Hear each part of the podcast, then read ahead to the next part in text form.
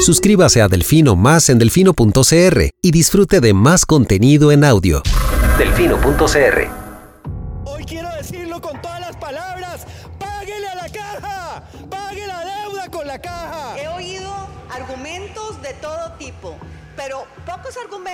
tan estúpidos, tan ridículos. Para mí es más rico comer arroz y frijoles en paz que venderle el alma a Satanás. Debería tomar un vasito de agua antes de hablar para que pueda coordinar la lengua con el cerebro. Pero aquí, o todos rabones o todos culones, pero no unos ñatos y otros narizones. Se toman un vaso de me vale madre. Creo que me extrañaban, ¿verdad? Coca-Cola sin azúcar presenta Curul en llamas. Cubriendo y sufriendo la Asamblea Legislativa. Porque alguien tiene que hacerlo. Hola queridos suscriptores de Delfino.cr, bienvenidos a un nuevo programa de Curul en Llamas, el podcast semanal donde les comentamos los temas más relevantes e irrelevantes de la Asamblea Legislativa. Les saluda Luis Madrigal desde el 5 de mayo del 2022, como siempre en compañía de... May, espero que todas y todos estén bien. Primer episodio de la segunda temporada de Curul en Llamas. Y aquí vienen entonces las dos sorpresitas. La primera seguramente ya se dieron cuenta cuál es, que eh, tenemos intro nueva para el podcast con algunas de las más em, recordadas intervenciones de los padres de la patria del periodo constitucional anterior. Y la segunda es que eh, este año estamos contando con el patrocinio de Coca-Cola sin azúcar, a quien agradecemos muchísimo eh, pues el respaldo que dan a este programa, el empujoncito moral y económico que nos dan para seguir eh, cubriendo y sufriendo la Asamblea Legislativa como lo hacemos todos los días. Correcto. Em, segunda temporada, yo diría, no es la segunda temporada, pero todo bien. Es el segundo cuatrienio que empezamos a cubrir. Cada cuatrienio tiene cuatro legislaturas, entonces yo diría que vamos como por la quinta temporada, pero todo bien. Eh, los temas, los temas para hoy. Eh, vamos a hablar, bueno, por supuesto, de lo que pasó el fin de semana con la conformación del directorio legislativo. Eh, vamos a hablar de las razones por las cuales decidimos titular este primer episodio de, este, de esta legislatura. Empezamos bastantes populistas y son tres situaciones distintas que se presentaron a lo largo de esta semana por parte de tres diputados de tres bancadas distintas. Eh, que dejan mucho que desear. Eh, empezamos con el pie izquierdo. Eh, y después vamos a hablar de bueno, lo que fue el, el discurso presidencial que se dio el lunes de esta semana, el último de, de, Carlos Alvarado, el primero en la historia sin ningún diputado oficialista, bueno, del partido que llevó al presidente que estaba dando el discurso en ese momento. Y por supuesto las reacciones que, que dieron las y los diputados a ese discurso del presidente. Pero empecemos Em, con el directorio. Y aquí hay que hacer una aclaración, porque esto antes del 1 de mayo empezamos mal, digámoslo. Eh, el, sábado 30 de abril. Correcto. Eh, se convocó a una conferencia de prensa por, eh, ¿cuántos? Cinco. De, cuatro de, cuatro, cuatro, de los cinco partidos de oposición, digamos, que Liberación Nacional, la Unidad Social Cristiana, Liberal Progresista y Nueva República. Eh, bajo la convocatoria de que se iba a hacer un anuncio importante sobre la conformación del directorio. Bueno, nosotros todos pensamos en los medios de comunicación, qué bonito, ¿verdad? Vamos a llegar el domingo, ya todo está cocinado, nos vamos a ir tempranito cada uno para la casa. No, y pensamos que el sábado iban a anunciar algo el directorio, porque así fue como se convocó. Exactamente, esa era la expectativa. Pues no, resulta acontece que esos partidos de oposición nos aparecieron con un eh, acuerdo. Eh, acuerdo temático sin agenda programática. Sí, el, oiga, el título del acuerdo es, es, hermoso, ¿verdad? Entonces uno tiene ahí enormes expectativas cuando empieza a leer Agenda Legislativa por una Costa Rica transparente, equitativa, próspera y sostenible. Uno dice, wow. Uno dice, bueno, lindos proyectos traerá esta agenda, pero, pero resulta que no. No había un solo proyecto en el cual hubiera consenso o acuerdo como para incluirlo, nada más eh, fue un acuerdo sobre temas muy, muy, muy generales. O sea, a ver, es un acuerdo tan general que es difícil estar en contra. Es, el, es el, problema, pues son principios tan generales que quién se va a poner. Sí, el acuerdo tiene seis ejes estratégicos, como lo, como lo mencionan ellos, sin mencionar proyectos de ley específicos que son ética y transparencia, costo de la vida y de la producción, reactivación económica, educación, optimización del Estado y fortalecimiento de la democracia. Lo único concreto que menciona el acuerdo, además de los partidos que lo suscribían, era la creación de tres comisiones especiales nuevas. De las cuales ya una existe, digamos. Sí, y aquí hay que hacer la diferenciación. estas comisiones especiales, pues, requieren una votación para su creación en plenario. Eh, tienen que respetar la, la, conformación paritaria de la Asamblea y toda la cosa. Eh, y una sería de educación, que es aquí donde encontramos una, digamos, una duplicidad de, de esfuerzos porque ya existe la Comisión Permanente Especial de Ciencia, Tecnología y Educación, una comisión especializada en temas de energía y la otra especializada en modernización, optimización, reforma del Estado y fortalecimiento de la democracia. Que ya tuvimos una así la vez pasada. Exactamente, exactamente. No hizo nada. como una, una versión más amplia de la Comisión sobre Reforma del Estado que ya tuvimos. Eh, que de hecho fue más útil la Comisión OCDE que la Comisión de Reforma del Estado, me pareció a mí en el cuatrienio pasado. Reformó más el Estado la Comisión OCDE que la de Reforma del Estado. Sí, exactamente. Pero bueno, esos fueron los acuerdos específicos. Entonces, eh, ante la ausencia de proyectos de ley, eh, cuando llega el momento de preguntas, dicen, no hemos conversado sobre el directorio, hasta ahora vamos a empezar a conversar de puestos. Entonces, naturalmente, los periodistas que fueron presencialmente a esa conferencia de prensa un sábado a las 11 de la mañana, pues se enojaron bastante, ¿verdad? Claro, porque, a ver, lo, que se estaba anunciando pudo haber sido un tweet eh, y ya, no, no hacía falta convocar una conferencia de prensa para eso. Sí, es que, y, y además, o sea, digamos, si el proyecto, si el acuerdo, perdón, hubiese traído una lista de expedientes específicos que, a los que se le va a dar prioridad, pues uno diría, bueno, por ahí se compensa.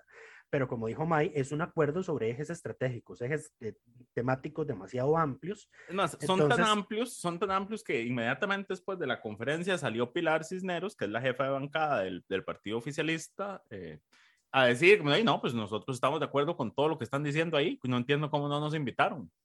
De hecho, Pilar dijo, estamos de acuerdo con el 95% del acuerdo y cuando le preguntaron eh, en la conferencia posterior a la que convocó que cuál era donde había discrepancia, pues no supo decir en qué. Entonces, le dijo 95 para no decir en todo, digamos, para guardarse un margen ahí de error. Exacto. Ahora, entonces, ¿cuál es el problema que va a tener este acuerdo? Que al no tener proyectos de ley en específico, cada partido que lo suscribe va a querer abordar esas temáticas y dar soluciones pues pensar desde su propia óptica. ¿verdad? Claro, porque aquí, a ver, en este país sobran diagnósticos, todos sabemos lo que hay que cambiar, donde no nos ponemos de acuerdo es en el cómo.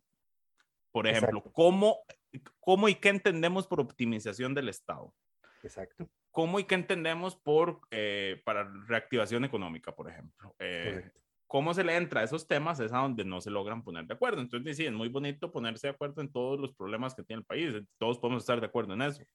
¿Cómo resolverlo? es donde está el, asunto. pongamos un ejemplo concreto. Digamos que el resto de partidos, los partidos de oposición, los cuatro que originalmente suscribieron el acuerdo, están a favor del proyecto de ley para eh, este que había impulsado en, la, en el cuatrenio pasado para eh, bajar en 100 colones el precio de las gasolinas, que todavía no, no recibe segundo debate porque está en fase de consulta. Eh, el presidente Chávez está en contra de ese. No, ese, ni siquiera se votaba en primer debate. sí, sí, es correcto. Imagínense, eh, ese se puede decir que es un, es un proyecto para bajar el costo de la vida. Y reactivación económica, dicen, Exactamente.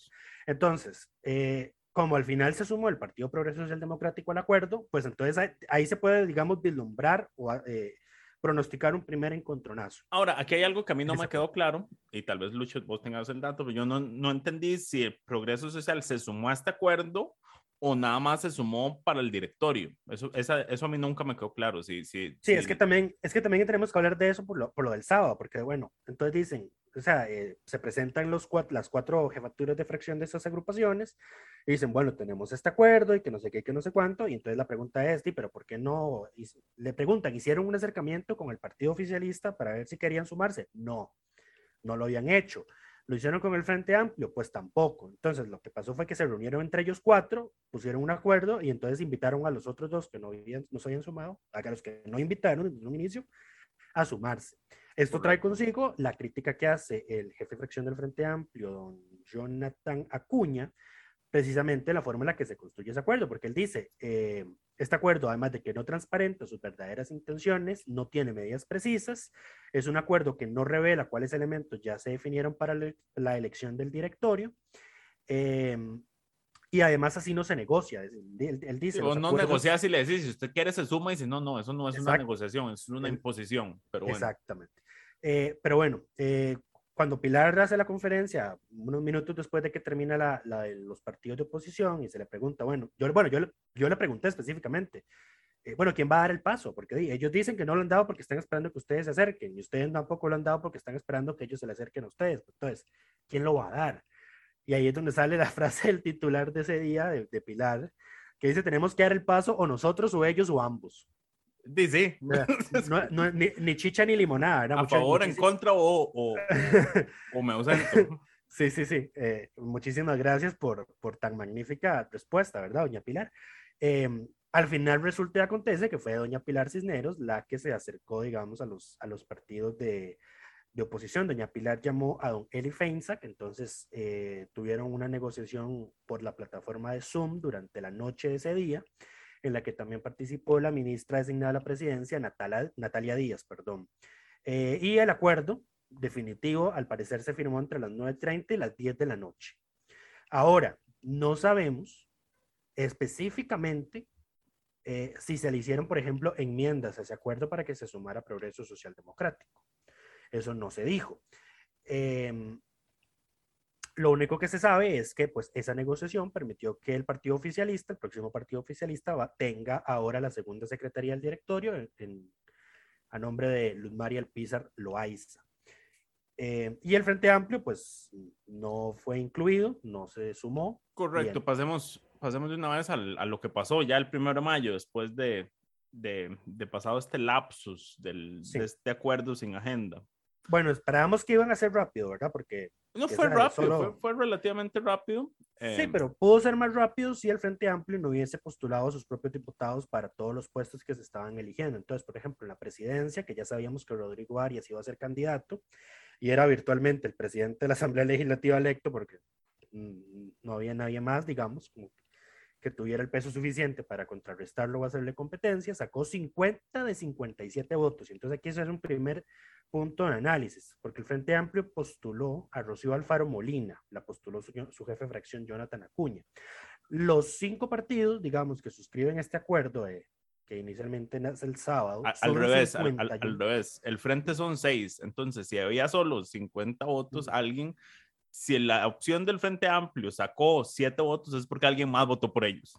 Correcto. Ahora, porque los del frente son seis. Ahora, dale. lo que pasa es que tanto Liberación Nacional como eh, Progreso Social Democrático dicen que no fueron ninguno de sus diputados los que rompieron el acuerdo. Entonces tenemos ahí un disidente encubierto en alguna de las otras de las otras fracciones o sus jefes de fracción no saben que alguien se les está saliendo del canasto. Como o, tenemos un troll. O tenemos un troll.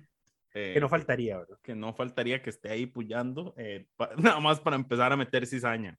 Ahora, sobre, sobre la acción del, del Frente Amplio, a mí me pareció que les quedó apenas y la supieron aprovechar porque a ver, son seis diputados, son, eran seis puestos, entonces aprovecharon para hacer las seis postulaciones, pasar a, los seis, eh, a uno de, a cada uno de los puestos y que cada postulación le hiciera un miembro diferente del partido. Entonces, cada uno de los seis fueron, fue la única bancada que pudo hablar toda ese día, eh, que pudo presentarse todo ese día. Eh, entonces, me parece que supieron jugar su papel de oposición.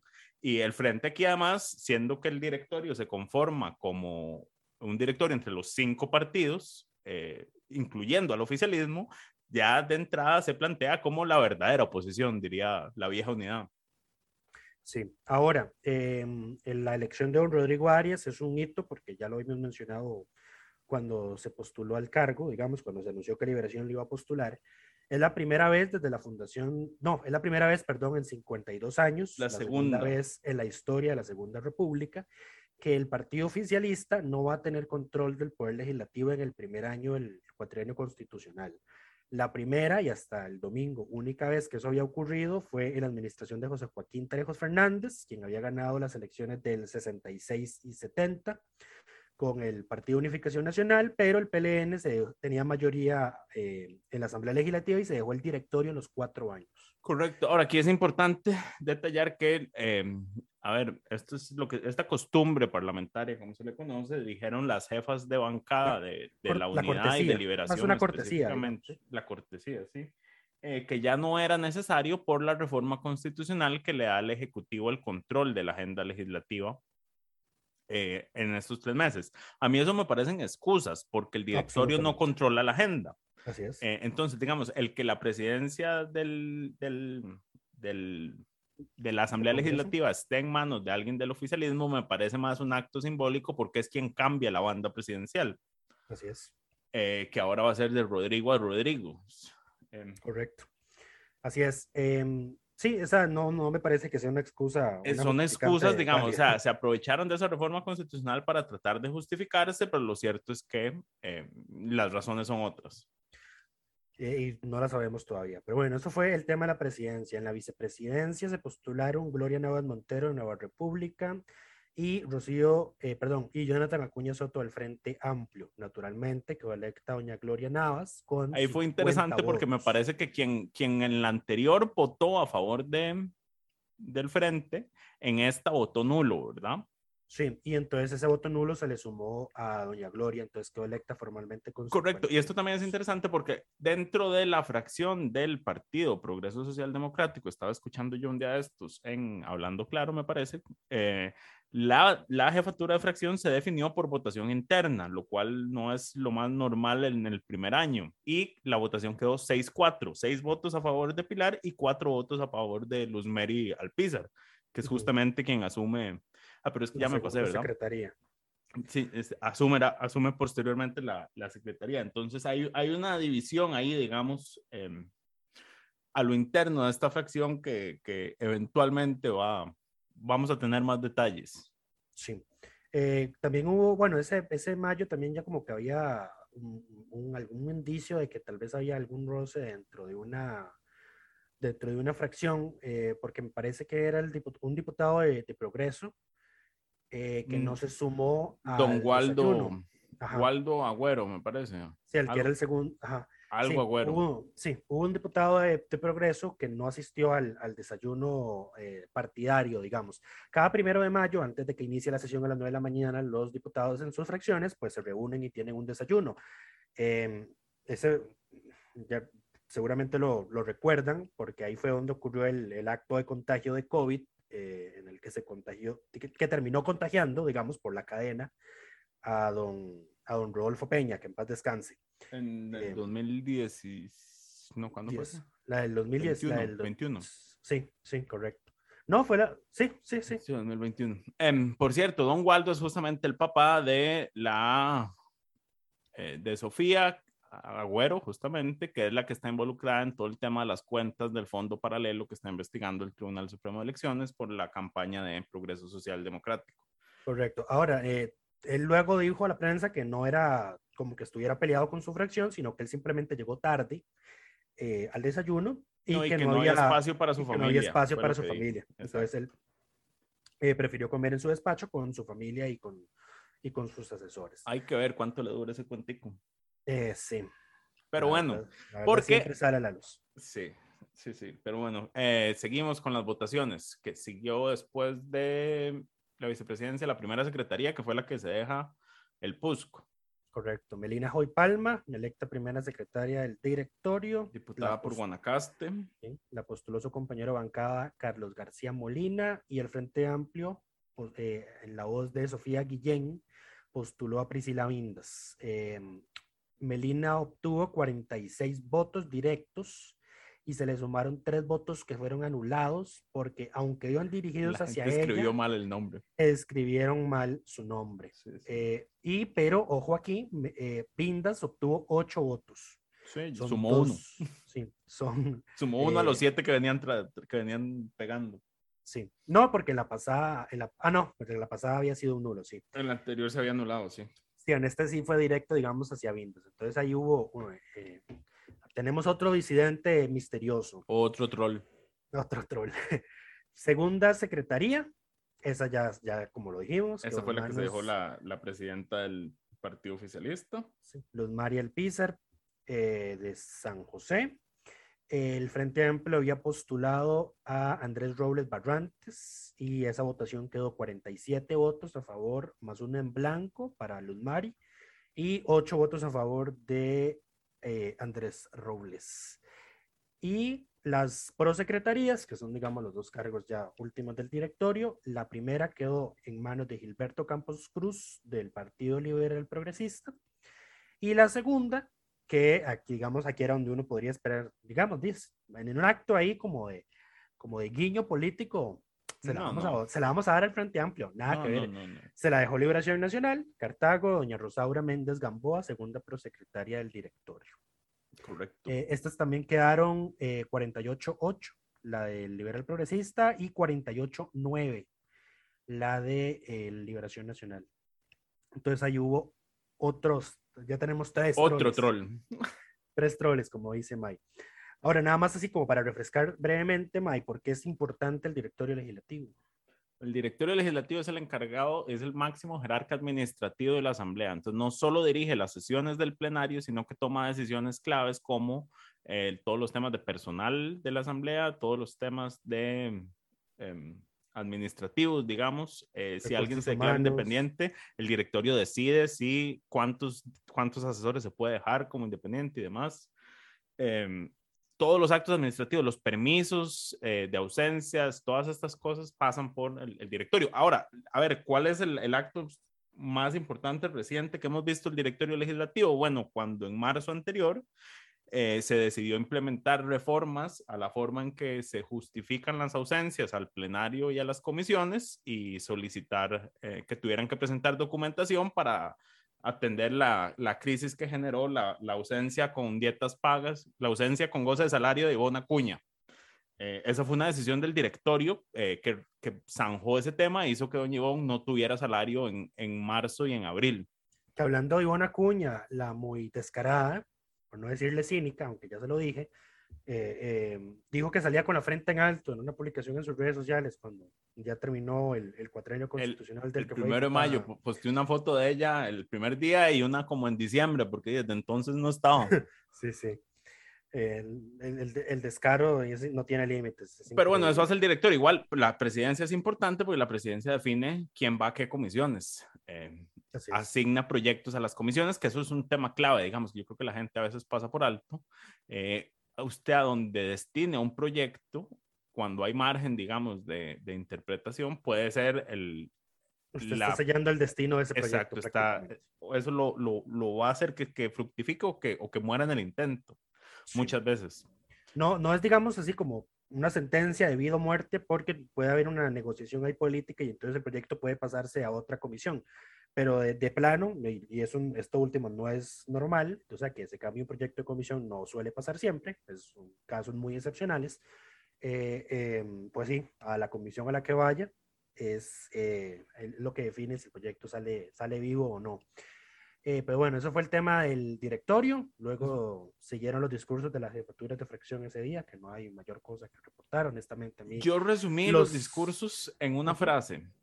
Bla, bla, bla, bla, bla, bla, bla, bla, No, no, no, suave. Dame un segundo para buscarla, porque yo puse por, para cada uno, yo, a ver, yo me eché, nos tuvimos que echar todos los discursos, por supuesto. Es parte de nuestro trabajo. No hicimos ninguna nota porque no hubo nada que, que meritara destacarse de esos Sí, honestamente, honestamente los reportes de, de, martes y miércoles de barrio de prensa ahí es porque hay que sacar reporte, ¿verdad? Pero Ahora, no es como que dijeran, los no es como dijeran mayor cosa relevante en, la, en el tema Los discursos que dieron cada jefatura de fracción los resumí de la siguiente forma y así de paso repasamos quiénes son las jefaturas de fracción esta primer, este primer año. De doña Katia Rivera, Liberación Nacional, el resumen de su discurso fue el PLN ha sido. Eso, eso fue, en, en eso se basó su discurso de doña Daniela Rojas, que es la jefa de bancada del PUSC, eh, lo que queda del discurso es que este PUSC va a ser mejor de lo que okay. han sido el anterior, lo cual, a ver, la barra no está muy arriba, entonces uno sí. esperaría que sea mejor que el anterior. De doña Pilar Cisneros, la jefa de bancada oficialista, el discurso de ella fue yo, ella habló mucho de ella y de sí mismo, eh, y muy poco de cualquier otra persona o de la agrupación política. Interesante de Fabricio Alvarado, el jefe de fracción de Nueva República. El resumen es batalla cultural. Eh, insistió en este concepto en este término a lo largo de su discurso y claramente aquí en un, guiño a su, a su famosa canción de batalla espiritual. Eh, en el caso de Jonathan Acuña, que es el, jefe de fracción del Frente Amplio, el, el, discurso lo resumí como la lucha de clases histórica vigente, porque el, el discurso de él hace eso, un repaso de, de, de los temas históricos que, que, defiende el Frente Amplio y de por qué eso también es, es relevante hoy mismo. Y el, el, resumen del discurso de Eliezer Feinza, que es el jefe de bancada del liberal progresista, es el liberalismo ha regresado a Cuesta Moras. Eso fue. Eso fue lo que dijeron el domingo. Interesante. Eh, sí, cada uno tuvo 10 minutos, entonces en, en, en, una frase les resumí los 10 discursos. Ah, eh, los 10 minutos de discurso. Muchísimas gracias. Eh, pasamos entonces al lunes. Pasamos al lunes. En realidad pasemos de una vez al tema, antes de hablar del, del discurso del presidente, podemos hablar de una vez de, de por qué decidimos titular este episodio. Empezamos bastantes, bastante populistas. Y es que el, el, mismo domingo, el diputado de Liberación Nacional, Francisco Nicolás, heredero de la curul de su hija Franji Nicolás. Correcto, presenta el primer proyecto de esta legislatura. El proyecto que él presenta es para que se pueda retirar el 30% del, del ROP para el pago de deudas. O sea, una idea no solo mala, sino claramente populista y retomando un poco eh, las promesas de campaña que hizo José María. De hecho, yo creo que le salió mal, aún con su tinte populista, porque precisamente es una, no es, ni siera es una ley de retiro del ROP, es una ley de transferencia, digamos, de una Es una ley para defender entidades bancarias. Exactamente. Correcto. Claro, porque él, la enfoca por el lado de que el autoendeudamiento y toda la cosa. Entonces, ¿a quiénes perjudica el autoendeudamiento más que a la persona que está naturalmente endeudada? Pues al banco, porque el banco prestó la plata y entonces necesita recuperarla. Entonces, el proyecto, el proyecto no es para que usted pueda sacar ese 30%, irse de viaje y, y hacer lo que quiera con esa plata, no es para que pague deudas. exactamente, solo para eso. Entonces, naturalmente, la reacción yo creo que, que tuvo la ciudadanía en redes sociales, lo que, lo que alcancé a leer, eh, pues digamos que la gente que conoce el tema dice esto es una propuesta populista y es una mala idea. Porque es una pésima idea porque ya hemos hablado reiteradamente de la importancia que es tener una pensión complementaria en la vejez, pero, pero bueno. Ajá, eh, sí, bueno, vos, porque yo soy de la otra tesis, pero bueno, igual, igual estoy absolutamente en contra de este proyecto, pero digamos que la, la ciudadanía que no, pues, no, tal vez no está naturalmente informada de la importancia, como dice Mike, de esa pensión complementaria, pues dice, pues yo, es que yo no quiero que me dejen sacar la plata para pagar, para dársela a un banco, para pagar deudas. Yo, quiero que me la den para gastar, exactamente. Pues más, palabras más, palabras menos, eso es lo que decía la, la, la gente en los comentarios que leí. Okay, Entonces, primer proyecto, populista, mala idea y no resultó en el crédito, digamos, de aplausos que se podría esperar. Correcto. El segundo hecho bochornoso esta semana que da origen al título es que el diputado eh, de la Unidad Social Cristiana por Alajuela, me parece, don Leslie Bo Jorges, Correcto. decidió y pensó que era una buena idea publicar en redes sociales una consulta abierta a la ciudadanía de qué hacer con sus 500 litros de gasolina. Al parecer, el señor había prometido en campaña que eso se los iba a donar a la Cruz Roja de Alajuela. Eh, claramente cuando él llegó a pedirle al, al, al directorio, no al directorio, no al, a servicios financieros de la asamblea, decirle que bueno, yo creo que esto se le done a, a, la Cruz Roja, le dijeron, bueno, usted puede no usarla, pero esa plata no, no, nosotros no se la podemos trasladar a la Cruz Roja. Correcto. Entonces él ahora dice, bueno, entonces, ¿qué hago? Me, me dejo, devuelvo hizo, la, devuelvo la tarjeta. Ajá, exacto. Hizo un video en TikTok y en Twitter, no sé si lo publicó en Facebook también, diciendo, bueno, resulta y acontece que yo fui a hacer la gestión, pero me dijeron que no se puede. Eh, entonces, parece como que estaba desafiando el no se puede, porque pregunta, o sea, ¿qué hago con la tarjeta? ¿La devuelvo así sellada? Porque se la enseñó el sobre de la tarjeta sin abrirse, al parecer, eh, o lo dono a la Cruz Roja a pesar de que ya me dijeron que no. Exacto, porque además Entonces, el señor dice, bueno, o, o, voy y le lleno los tanques a las ambulancias yo con la tarjeta. Y es como, ay, señor, vea usted primero, uno, deje de hacer promesas que no puede cumplir. Empecemos por eso. Dos, si usted hace eso, va a cometer un delito porque la tarjeta usted no la puede usar de esa forma. Es la especulado. Tiene usar, lo, la tiene que usar para a, eh, gestiones atinentes a su cargo, que incluye desde trasladarse de su casa a la asamblea hasta giras y demás. Ahora, lo que yo le decía en, redes sociales justamente es que si él realmente quiere cumplir con la tarjeta, eh, con su promesa, lo que puede hacer es de su salario, de sus ingresos que recibe por dietas y gastos de representación, hacer la donación en efectivo del equivalente a los 500 litros y ya, y que use la tarjeta cuando la necesite. Correcto. Como la tiene que usar, justificando los, los gastos y demás. Para que, para que aprenda, el, para que pague el precio de ser populista y hacer promesas que no Exacto, entonces es muy, muy lindo ofrecer los litros, pero y no, vaya, pague su salario y cumple la promesa, nada le cuesta. Correcto. Eh, digamos, creo que ahorita a los diputados se le depositan por el equivalente en, en, en super, ¿verdad? Que es la gasolina más cara. Correcto.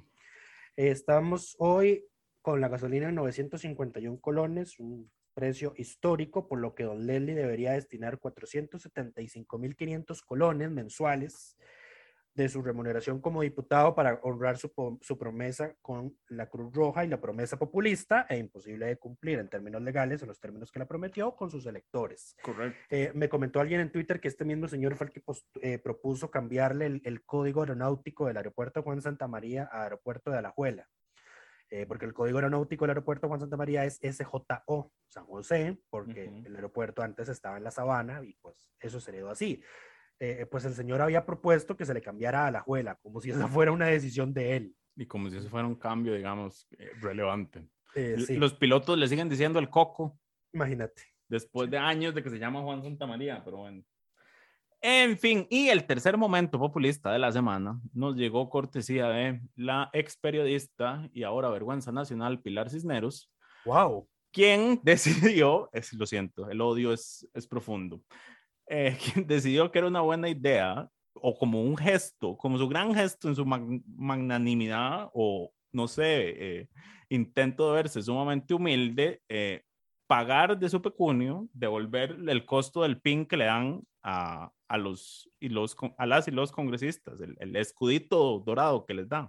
Sí, eh, muchísimas gracias. Sabemos que va a recuperar ese dinero prontamente cuando se haga la liquidación de gastos del Partido Progreso Social Democrático y reciba la plata que reciba el, la generosa cantidad de dinero que va a recibir de los bonos, eh, en los cuales naturalmente va a tener eh, contenido presupuestario para que se los paguen, que Progreso se los dio con una considerable porcentaje de descuento. Exacto. Entonces, eh, que, muchísimas gracias, doña Pilar. ¿Quién iba a decir que usted era tan... Tan magnánima. Tan magnánima y nos iba a ahorrar tantos recursos, ¿verdad? Por supuesto. Pagando el PIN. Eh, si quiere también paga su, su, su, plaquita de diputada y le da una lección a don Eliezer Feinza, que al parecer quiere que su placa diga solo Eli.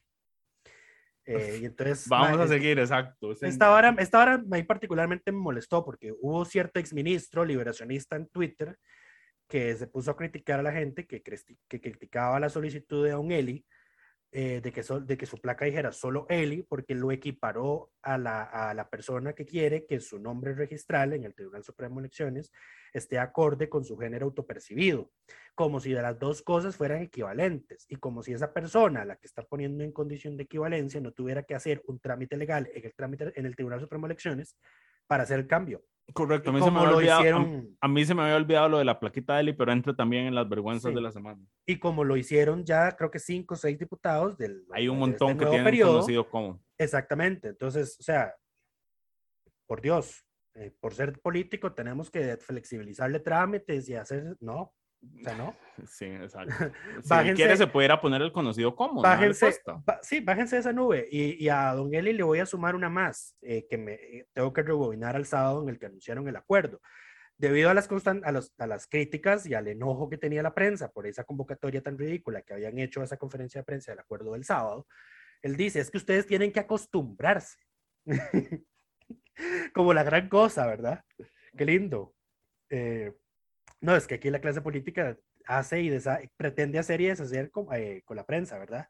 Eh, no se quita las mañitas. También está ahí el, el, el diputado periodista que llegaba a la borra de prensa a, a, leer en las computadoras de los periodistas que estábamos escribiendo.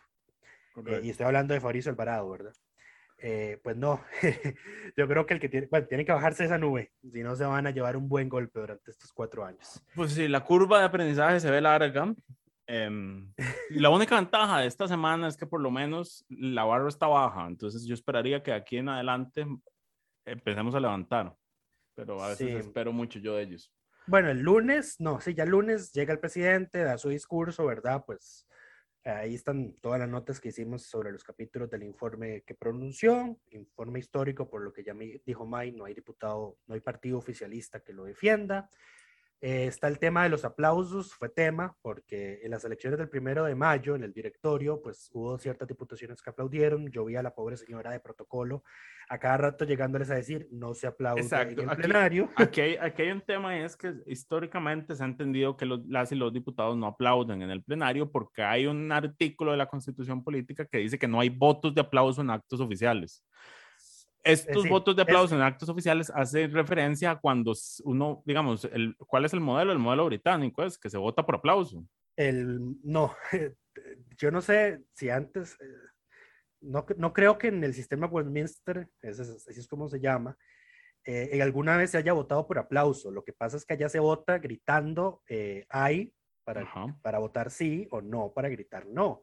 Entonces, el que grite más fuerte eh, define el resultado de la votación y solo si... Si alguien pide que se cuente, se cuenta. Exactamente. Pasa, digamos, lo mismo. Eh, bueno, Estados Unidos yo creo que tiene una...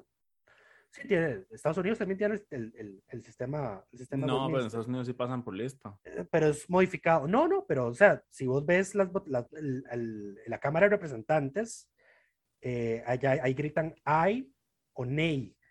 Eh, y solo si eh, se, digamos, ahí entonces es la presidenta, el speaker, el que dice quién lo tiene, quién gana la, el resultado. Entonces, eh, alguien pide la palabra, que por generalmente en este caso, al ser votaciones de minoría, el partido minoritario ahora es el, el Partido Republicano, el líder del Partido Republicano se levanta y dice pido un voto un voto registrado. Y entonces ahí sí se pasa en muchas cosas votan registrado también. ah, sí, sí, pero precisamente por eso, porque se acá, porque eh, vamos a ver, si nosotros aquí tuviéramos, porque si, si, nosotros aquí tuviéramos el, el este sistema, em, digamos, y yo fuera diputado, no crean, yo me, plan, me, he pensado esas cosas, si fuera diputado y tuviéramos ese tipo de sistema, yo diría, gritaría que no en todas las votaciones, mm. o, o sí en las que tengan que ser negativas lo haría solo para el hecho de, pelear el resultado y pedir el voto registral.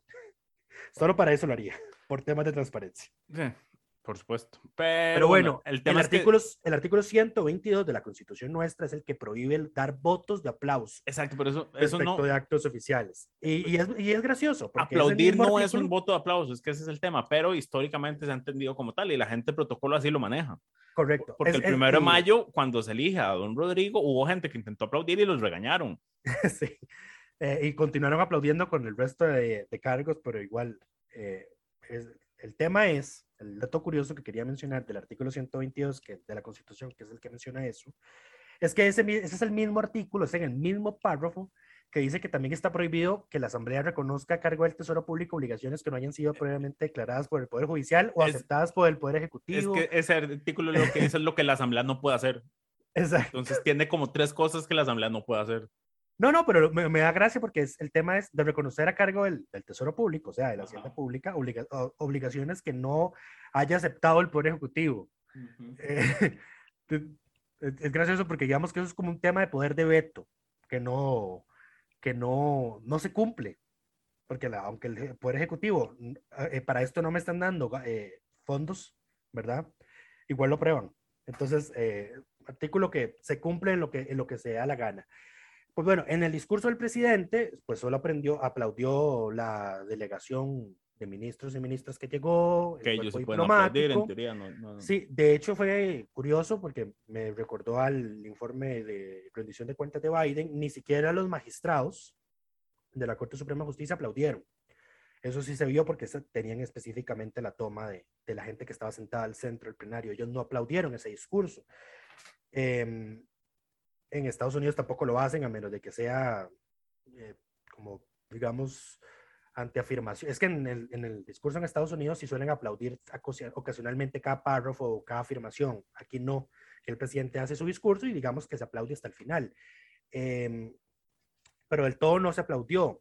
En, la, en, la, bancada, digamos, donde se sienta Liberación y la Unidad, solo vi a una diputada del, del Liberación aplaudiendo tímidamente, con los bracitos abajo y sin levantarse. Y eh, según los periodistas que sí estaban presencialmente ese día ahí, desde la barra, viendo, pues ellos tienen vista de, de arriba hacia abajo, digamos, hubo dos diputadas de Progreso Social Democrático que sí se pusieron de pie y aplaudieron. Una fue eh, Luz María Pizar, que estaba naturalmente sentada en la mesa principal, porque ya ahora es secretaria del directorio, y la otra eh, fue la, la, no, no es subjefa. Paola eh. No, fue María Marta Padilla, que se sienta justo arriba de Doña Pilar Cisneros. Ella también fue una de las que se levantó y aplaudió, el resto no. Y bueno, llega martes. Bueno, viene la respuesta institucional de don Rodrigo Arias, naturalmente, ¿verdad? Eh, aquí hubo ciertos comentarios en redes sociales de que don Rodrigo no parece que no le dio lo suficientemente duro a don, a don Carlos Alvarado, pero que hay que recordar que don Rodrigo da una respuesta institucional, no una respuesta partidaria ni personalísima. Entonces, digamos que el protocolo, las convenciones no escritas que rigen estos actos protocolarios, pues como que demandan que el presidente de la Asamblea no sea excesivamente beligerante con, eh, con el presidente de, de la República. Sí, no, la respuesta no es Rodrigo Arias de Liberación Nacional, la respuesta es de la presidencia de la Asamblea Legislativa la presidencia de la República. A nombre de la Asamblea, sí, casi que a nombre de la Asamblea Legislativa. Correcto. Igual- Porque vienen los dos días siguientes para darle hasta por debajo de los dientes, ¿verdad? Sin Sí, igual, igual tuvo esos momentos porque dijo, claro, no, no se guardó el, el recordarle al, al presidente que el soberano lo había castigado con su resultado en la elección. Vos sabes que yo creo que a Carlos, al, al señor presidente de la República saliente, yo creo que a él no le duele eso.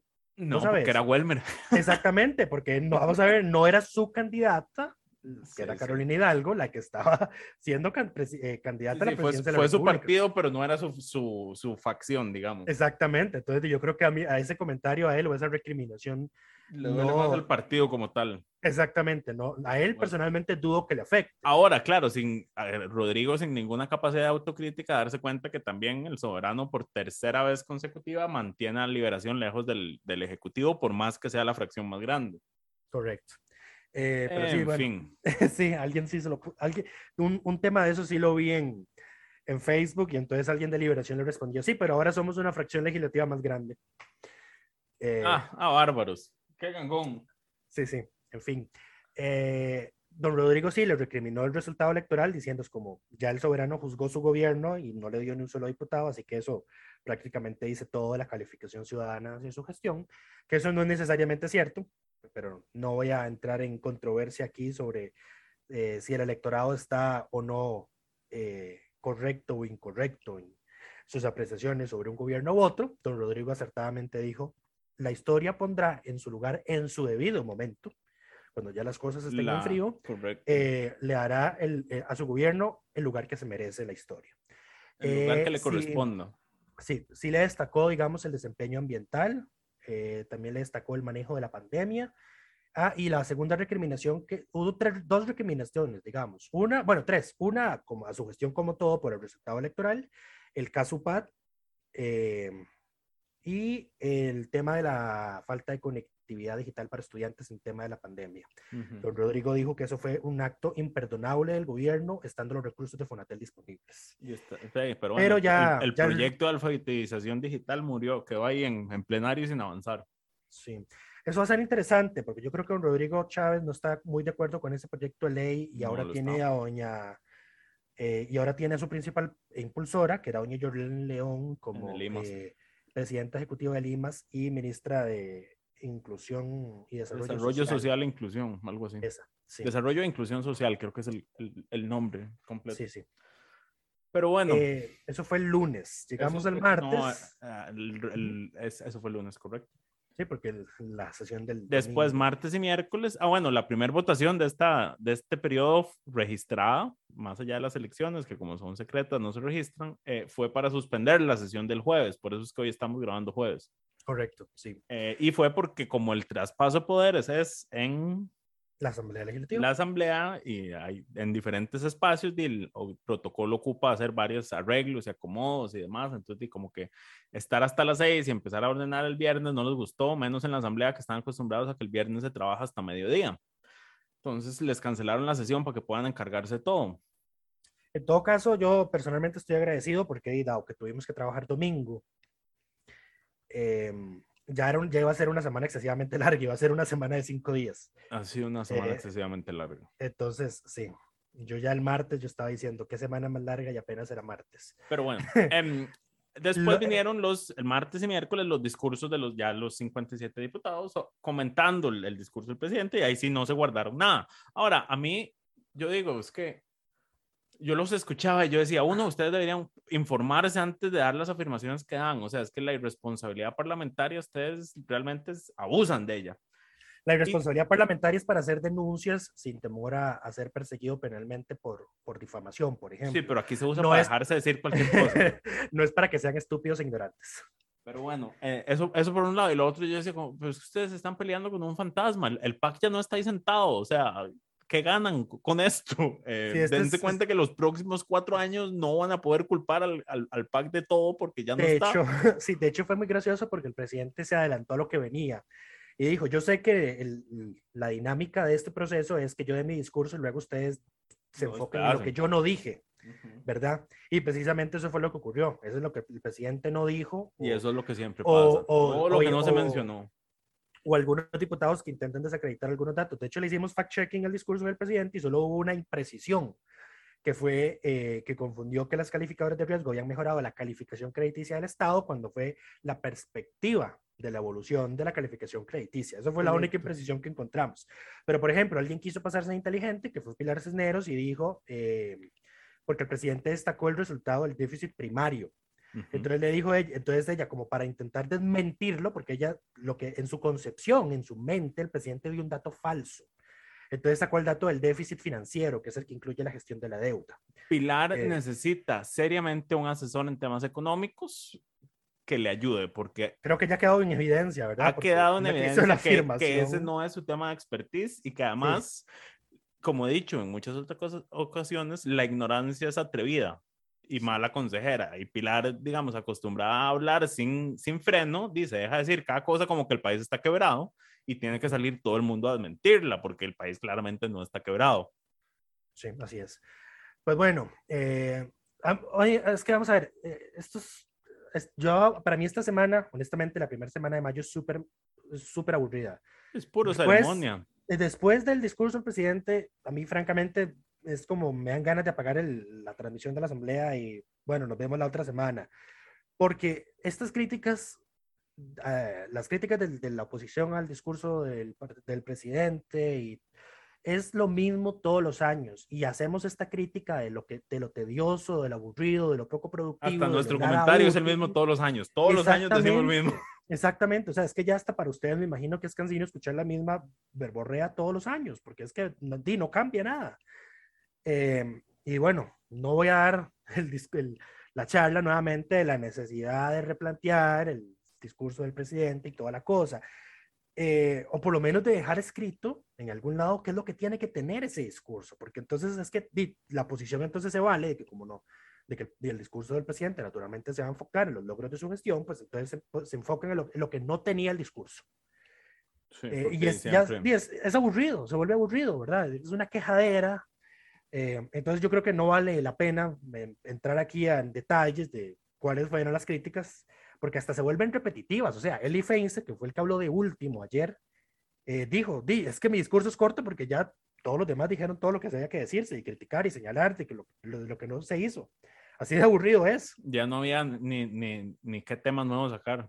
Exacto. Y, ay, no, y hubo algunos que dijeron, voy a ponerme guantes de seda o que no hay diputados del PAC que defiendan al presidente. No, muchísimas gracias, oiga. Estoy seguro que a don Carlos se los agradece muchísimo. Sí, Eh, sí. Pero bueno, entonces estos dos días, discurso de criticadera del informe, hoy no hubo sesión, hoy era la única sesión en la que el gobierno saliente podía tener algún atisbo de oportunidad de que alguno de los proyectos que convocó a sesiones extraordinarias pudiera verse. Naturalmente no ocurrió porque se desconvocó la agenda. Eh, y eso fue esta semana. Eso fue. Eh, esta semana no hay todavía diputado de la semana, nadie se lo merece. No, Nadie se lo merece bien, todavía. Nadie se lo está bien bajita la barra, oiga. Yo, No, yo, yo- yo esto sé que la pinta- próxima semana ya vamos a tener que empezar Vean, a, a, yo, yo creo que nunca me había retractado tan rápido, porque hablamos de esto cuando salió el resultado ya final de la composición de la asamblea, que yo tenía buenas esperanzas, ¿verdad? Yo, uy, que est- estoy esperanzado, qué bonito va a ser.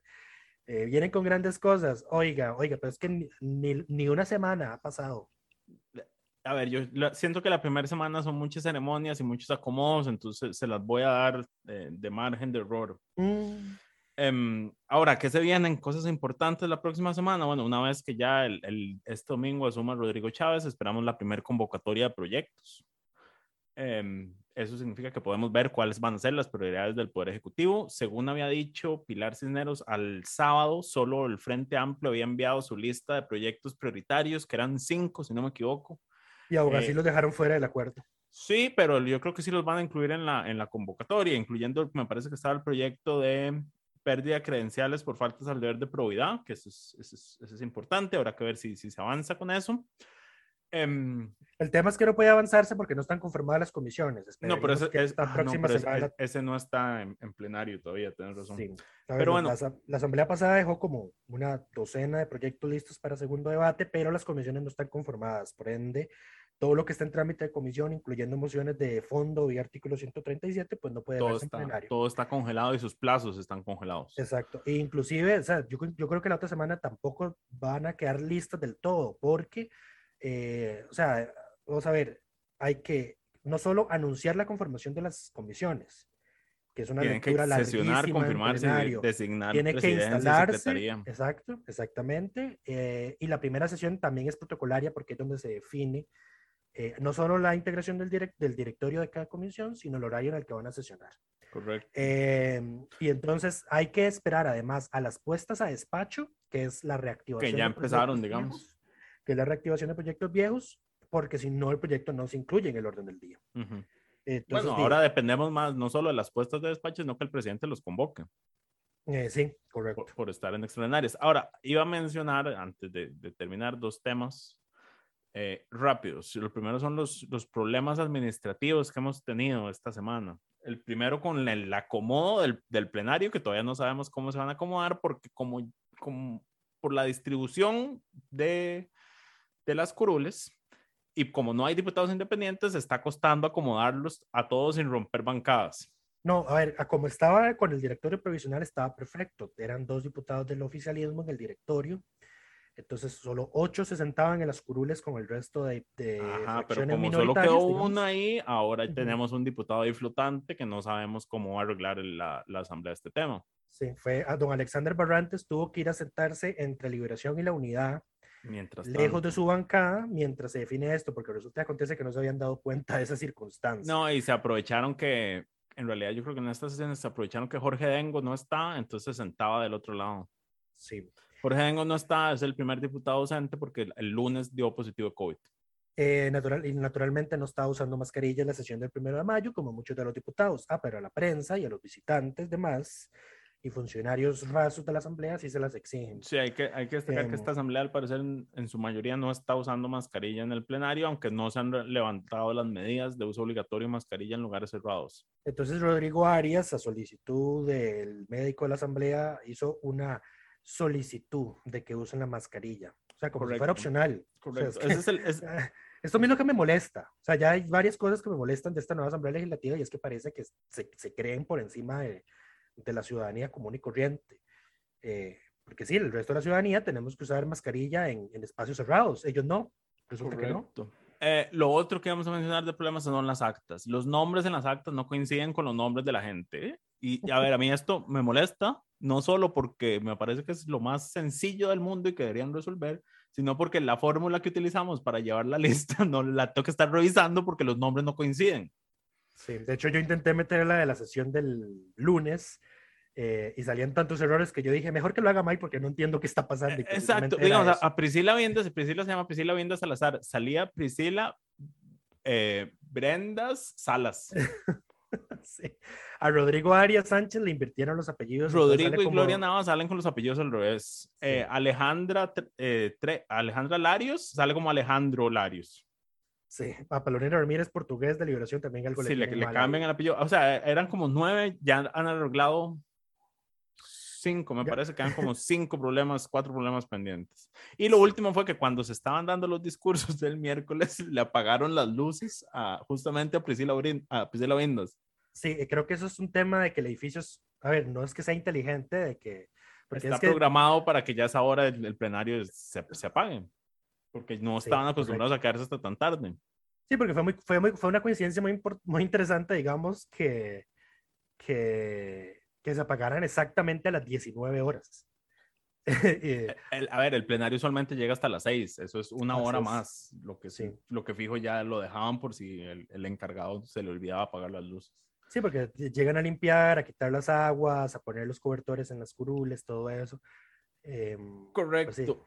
le, pasó, le pasó dos veces. A la segunda dijo, creo que me están boicoteando. Sí.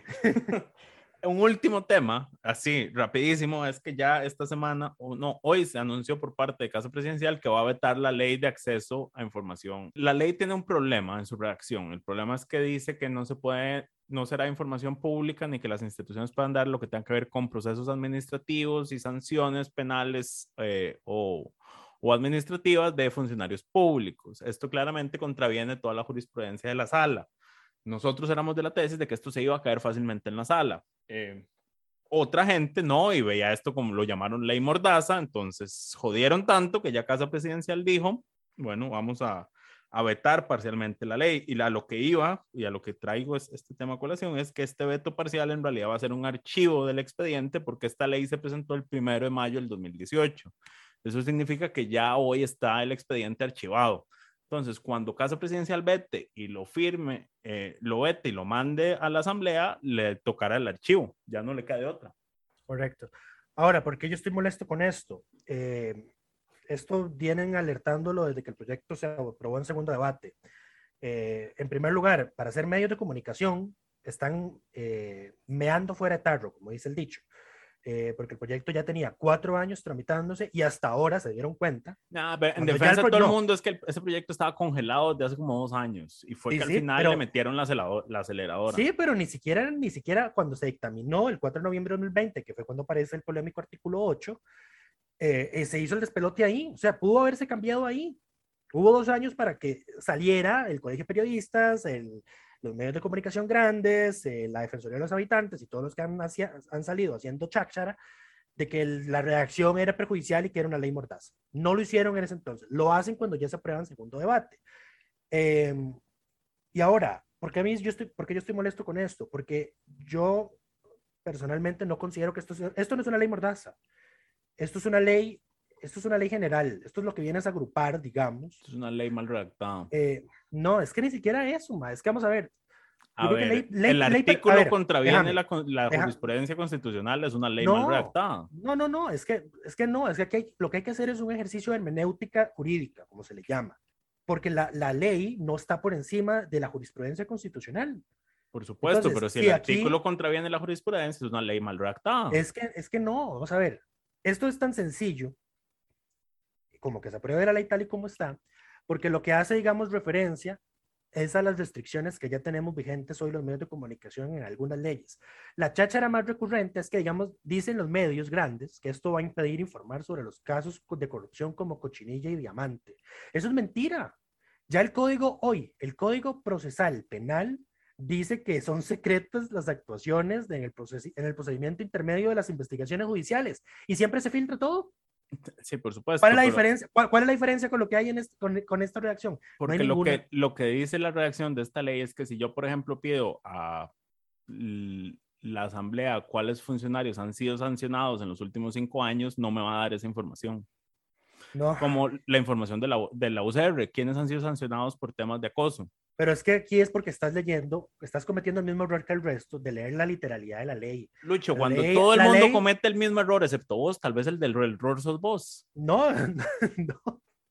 Es que, vamos a ver, yo no había dicho nada, porque vamos a ver, aquí es como salir, eh, lo que estoy haciendo prácticamente es salir diciendo, el resto de medios están haciendo el papel y esto no es un, no es una ley mordaza, imagínate la que se me hace, ¿verdad? Ya, ya como ya se anunció que se va a vetar, honestamente ya no tengo nada que, no, no tengo nada que perder a nivel de que me, de que me digan lo que, me, lo que les dé la gana.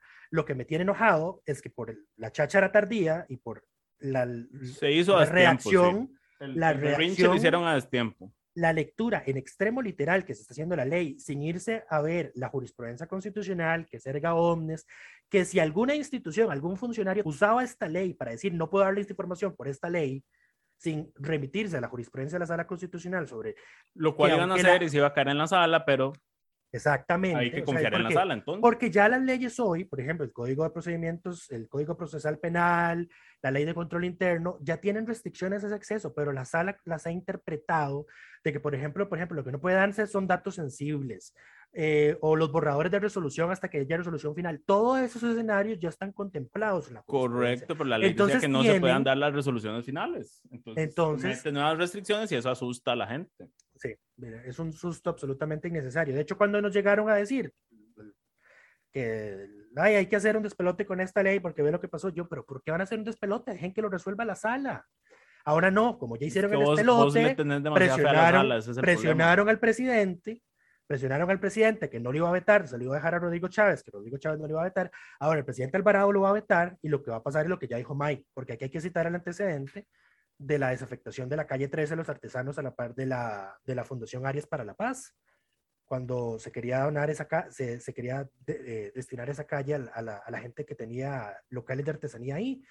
Se aprobó la ley, se vetó, y cuando el presidente Luis Guillermo Solís levantó el veto, la sala constitucional le dijo, este levantamiento de veto es inconstitucional porque el proyecto ya se le había vencido el plazo cuatrienal. Y ahora, ¿qué resulta? Que eso no se ha solucionado nunca. Más bien la sala se ha vuelto más estricta con el tema de los plazos cuatrienales, se volvió más estricto durante la presidencia de Carolina Hidalgo. Ustedes recordarán que se hizo la borrada masiva de proyectos de ley porque se les había prorrogado o el plazo cuatrienal cuando ya se les había vencido. Se prorrogó a tiempo y la sala dijo que el plazo solo se prorroga antes de y no post. Ahora, el problema aquí que trae esto es que cuando se aprueban leyes como esta, la Ley General de Acceso a la Información Pública, que se presentó un primero de mayo y se aprueba con tan poco tiempo en segundo debate para que el presidente decida, si el presidente la veta, pues se archiva automáticamente. Aunque sea un veto parcial, se archiva se archiva, exactamente, ya no hay forma. O sea, esta ley se va a la basura de ahora en adelante. Entonces, ¿qué perdimos? Por esa lectura en el extremo literal. De una, y esta es una crítica que viene de alguien que se toma todo literal, ¿verdad? Que soy yo. Eh, que ahora vamos a seguir pariendo con los 10 días hábiles de espera para que le den información pública. Porque no pudieron esperarse los medios de comunicación a que la ley se firmara, a que alguien cometiera el error en las instituciones públicas y llevarlo a la sala. Lo que íbamos a esperar eran 48 horas desde la negativa para ir a presentar un amparo. Eso era lo que teníamos que esperar. Ahora no, nos quedamos sin, los, sin el procedimiento de cuatro años que se le dio esta ley y ahora hay que empezar de cero y sigamos pariendo con los diez días. Muchísimas pues gracias. Eso es lo que me tiene a mí enojadísimo. Pues sí, pero todo, al final de cuentas, es culpa que la ley está mal redactada. O sea, te guste o no a vos, está mal redactada. Esos, esos... previsiones que no debía incluir porque contraviene la jurisprudencia constitucional. Eso es así de sencillo. No, ya eso está, eso está interpretado. Es que, man, es, si, si, uno busca los artículos de las leyes ya vigentes, no vas a encontrar nada, nada distinto. Lo que pasa es que la sala ya lo ha interpretado. Lo que hacía esta ley era agrupar esas, esas restricciones de, que están repartidas en distintas de ellas en una sola, porque de hecho hasta hace referencia a que es información pública toda la que sea producida por las instituciones, salvo la que ya dice la ley claro, pero, digamos, y las interpretaciones de la sala. No, había, no había dónde hacer despelote. La ley hubiera estado bien redactada si hubiera agarrado los artículos que están dispersos por todos lados bajo la interpretación de la sala y no como están literalmente en todos lados y, omitiendo la interpretación. por eso yo digo que está mal redactada. No lo hicieron no lo hicieron los diputados eh, y los medios de comunicación no hicieron la alerta cuando, cuando tenían que hacerlo, pero bueno no voy a seguir llorando sobre la leche derramada. Pero bueno, eso es todo por esta semana. Esperamos que todas y todos estén bien y nos escuchamos de hoy en ocho. Coca-Cola sin azúcar presentó Curul en llamas, cubriendo y sufriendo la Asamblea Legislativa, porque alguien tiene que hacerlo.